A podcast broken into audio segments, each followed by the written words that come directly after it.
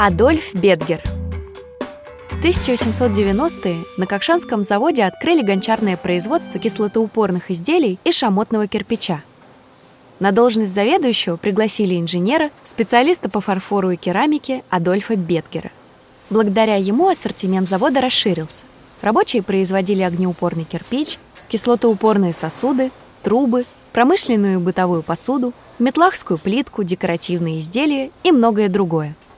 В отличие от обычной плитки, метлахская не покрывалась глазурью, а прокрашивалась сухим пигментом на всю толщину.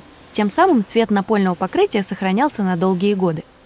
Качество ушковской плитки было высоко оценено на российских и международных выставках. Сейчас ее можно встретить во всех крупных городах Прикамья.